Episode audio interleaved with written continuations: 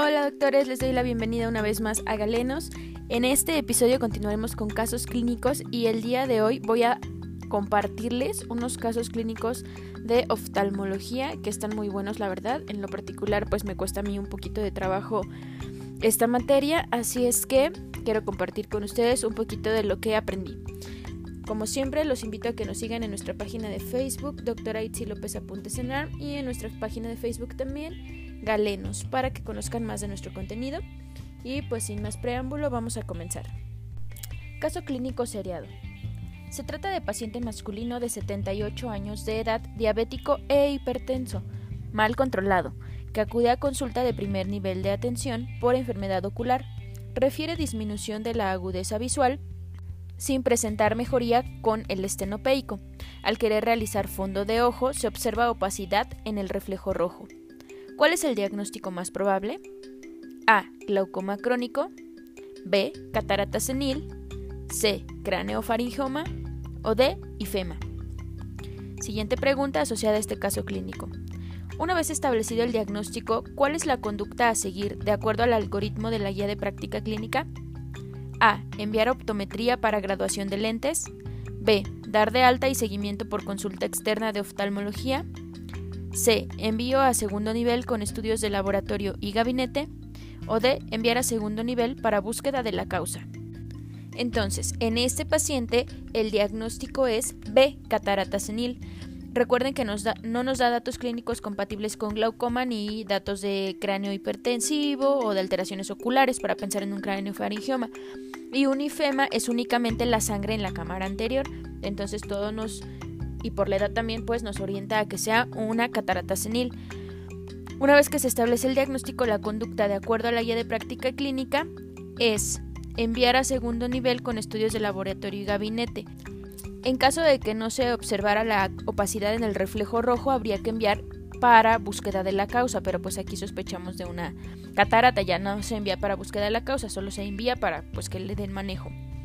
Ok, se trata de paciente mujer de 87 años de edad quien acude a consulta de revisión por enfermedad ocular, refiriendo disminución de la agudeza visual, la cual mejora con el estenopeico. ¿Cuál es la siguiente acción a realizar? A. Dar de alta y seguimiento por consulta externa de oftalmología.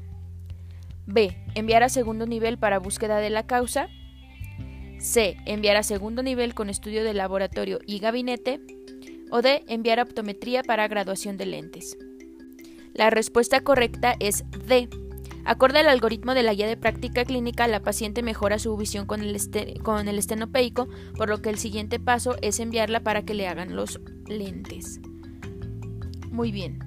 Se trata de paciente masculino de 82 años quien acude a consulta refiriendo disminución de la agudeza visual de meses de evolución. A la exploración usted encuentra opacidad con ausencia de reflejo rojo. Se realiza diagnóstico de catarata. ¿Cuál es la estructura anatómica afectada? A. Cápsula de Tenon. B. Córnea. C. Núcleo rojo de la cámara anterior. O D. Cristalino. La respuesta correcta es D. Cristalino. Recordemos que el cristalino es la estructura que contribuye a enfocar las imágenes sobre la retina. Se encuentra en la parte posterior del iris, soportado por las fibras onulares que dan origen al cuerpo ciliar y se insertan sobre la región ecuatorial. Eh, esto sobre la cápsula del cristalino, condicionando una opacidad que va a provocar una disminución en la agudeza visual.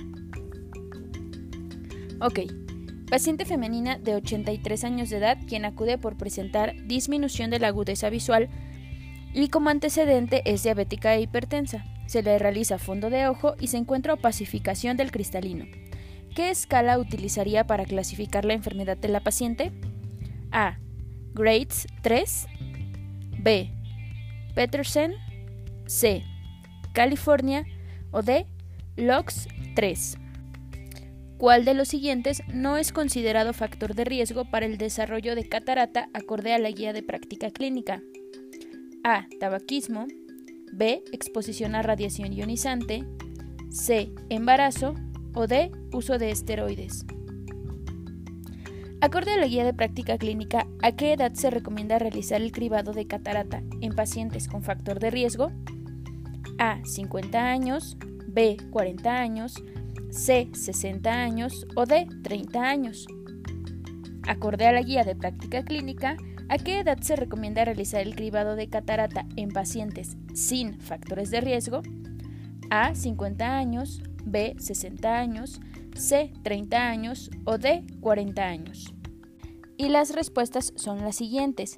La primera nos, nos preguntaba la clasificación, con qué clasificación estadificamos a la catarata. Y esta es la, el sistema de clasificación de opacidad cristalina 3 o lo que es lo mismo LOX3 o LOCS3 por sus siglas en inglés, que se utiliza con seis fotografías de lámpara de hendidura para calificar el color nuclear, la opacidad o la opalescencia nuclear, cinco imágenes de retroiluminación para clasificar cataratas corticales y cinco imágenes de retroiluminación para clasificar la catarata subcapsular posterior. O sea, realmente aquí lo que tenemos que saber es que la LOCS3 se utiliza para clasificar la catarata. Muy bien. Eh, la segunda pregunta era cuál no era un factor de riesgo para el desarrollo de catarata y la respuesta correcta es C, embarazo.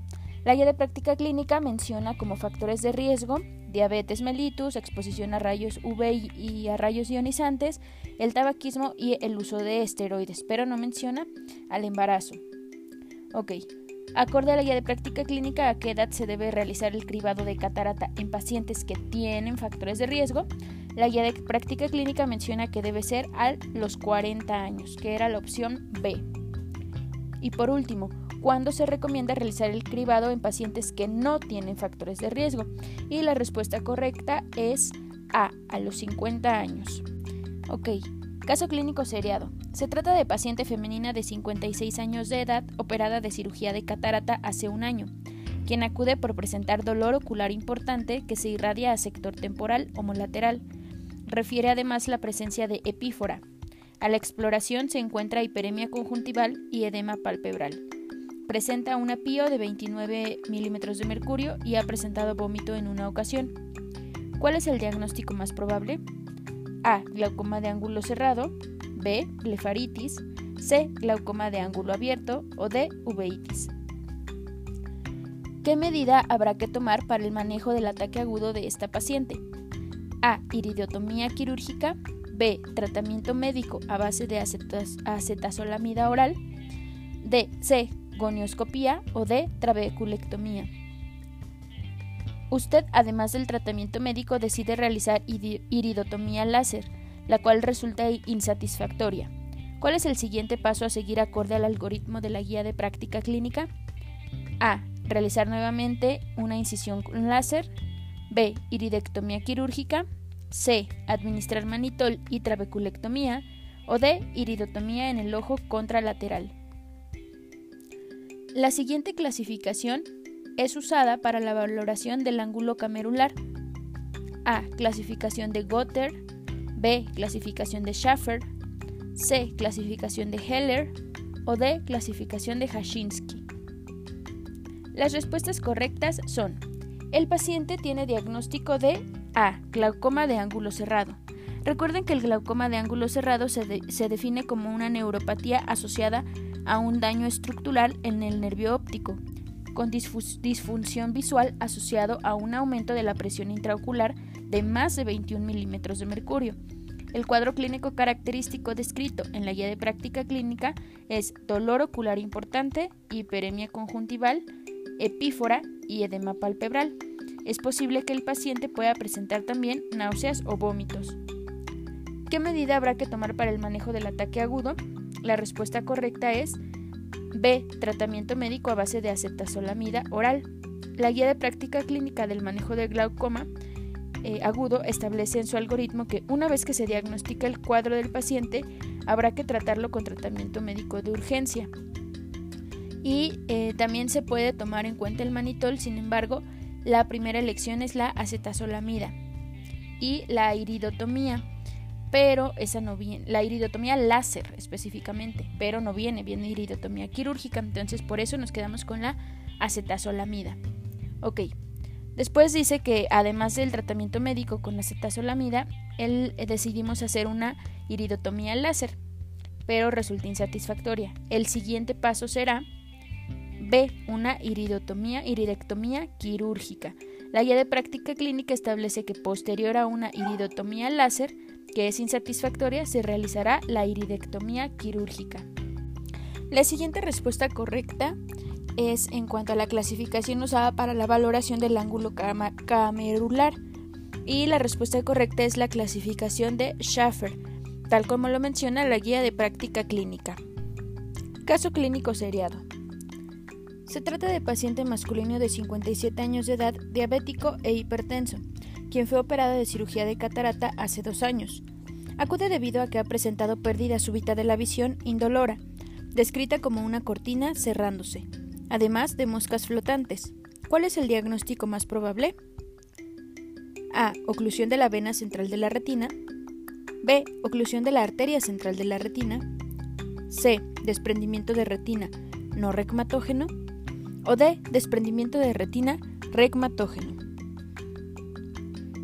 ¿Qué tratamiento quirúrgico es conveniente para el paciente? A. Vitrectomía. B. Cerclaje cervical. C. Iridotomía. O D. Fotocoagulación. ¿Cuál es el inconveniente de realizar la técnica previamente elegida? A. Desarrollo de vitreoretinopatía proliferante. B. No existen. C. Desgarro macular. O D. Formación de cataratas en el postoperatorio. Las respuestas correctas para este caso clínico son el paciente tiene diagnóstico de desprendimiento de retina regmatógeno. Hay que recordar que un paciente con desprendimiento de retina de tipo regmatógeno presenta pérdida visual indolora y de forma súbita, pudiéndose asociar a fotopsias y miodesopsias. Además, que el paciente presenta un factor de riesgo importante, el cual es la cirugía de catarata previa, y acorde a la guía de práctica clínica, el antecedente de esta cirugía incrementa el riesgo de 6 a 7 veces comparado con un ojo fáquico. El desprendimiento de retina de tipo no reumatógeno habrá de sospecharlo en un paciente con patología autoinmunitaria o infecciosa y otros factores de riesgo asociados. El tratamiento quirúrgico que es conveniente para este paciente es A. Vitrectomía. La vitrectomía se recomienda en el tratamiento quirúrgico durante los primeros 10 días del desprendimiento del área macular. Y por último, el inconveniente de realizar esta técnica es la formación de cataratas en el postoperatorio, y así es como lo menciona la guía de práctica clínica. Vamos por el último caso clínico. Acude a revisión hombre de dos años de edad acompañado de su mamá, debido a que ella ha notado desviación de la mirada de su hijo y que en un ojo no está centrado como el contrario. Realiza la exploración correspondiente encontrando opacidad corneal y leucocoria en el ojo derecho. ¿Cuál es el diagnóstico más probable? A. Retinoblastoma. B. Glaucoma congénito. C. Heterocromía de iris. O D. Catarata congénita. ¿Cuál es el estándar de oro en el diagnóstico de este paciente, el cual también ayuda a evaluar la extensión ocular? A. Tomografía computarizada. B. Fotografía de campo, amplio digital. C. Ultrasonido modo AB o D. Oftalmoscopía indirecta. Se encuentra un retinoblastoma bilateral, clasificándose en el grupo C de extensión. ¿Qué medida terapéutica tomaría? A. Realizar quimiorreducción. B. Enucleación bilateral. C. Enucleación unilateral en dos tiempos. O D. No realizar cirugía debido a las consecuencias emocionales. ¿Cuál es el fármaco que usaría en este paciente para el tratamiento quimioterapéutico? A. L-asparginasa más bleomicina. B. Ciclofosfamida más vincristina. C. Bevacizumab más antraciclina. O D. Carboplatino con vincristina más etopósido.